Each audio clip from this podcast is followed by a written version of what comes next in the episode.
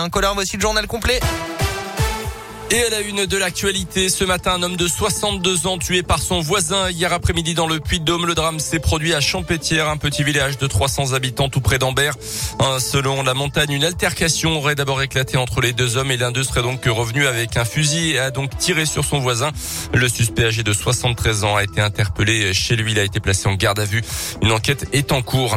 Un appel à témoins lancé à Clermont après un accident de la route survenu samedi à la mi-journée entre une jeune femme qui circulait sur une trottinette électrique et une voiture. Les policiers recherchent des témoins du choc euh, qui s'est donc produit à l'intersection de la rue de Serbie et de la rue de la Morée.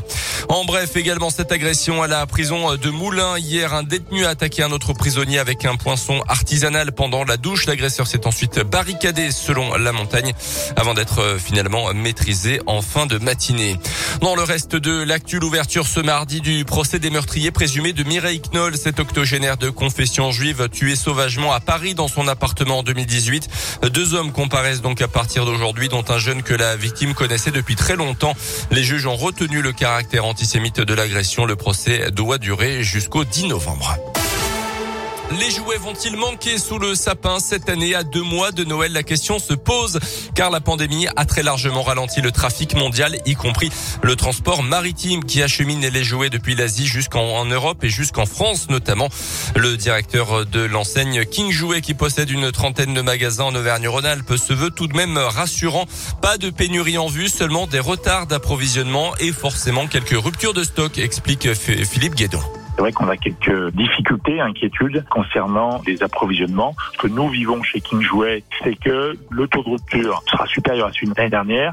Nous, on démarre notre catalogue euh, Noël qui a été distribué la semaine dernière avec euh, à peu près 20% de produits qui ne sont pas disponibles à l'instant T. Mais ces 300 références, on va les recevoir. Par contre, sur certaines références, on n'a pas toute la quantité qu'on avait prévue. Malheureusement, des problématiques de transport maritime lorsque ces produits qui viennent d'Asie font qu'on n'a pas tout reçu.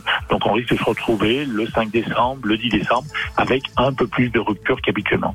Euh, un phénomène qui va surtout toucher les jouets avec de l'électronique à cause du manque de matières premières en ce moment.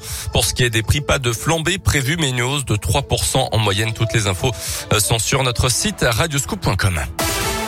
Les sports et en rugby, on le craignait depuis sa sortie sur blessure le week-end dernier. Adrien Pellissier de Clermont sera absent de longs mois, victime d'une rupture d'un ligament du genou. Six mois d'indisponibilité pour lui. C'est un nouveau coup dur. Il revenait tout juste d'une opération du dos qu'il avait privé de la fin de saison dernière. L'équipe de France féminine de foot, les Bleus de Corinne Diacre poursuivent la campagne de qualification mondiale 2023 avec un déplacement en fin de journée au Kazakhstan à 17h. Didier Deschamps de son côté va dévoiler la semaine prochaine la liste des Bleus pour les matchs justement contre le Kazakhstan et contre la Finlande. Les Bleus qui pourraient d'ailleurs se qualifier directement pour le mondial au Qatar en cas de victoire contre le Kazakhstan. C'est à suivre donc au mois de novembre.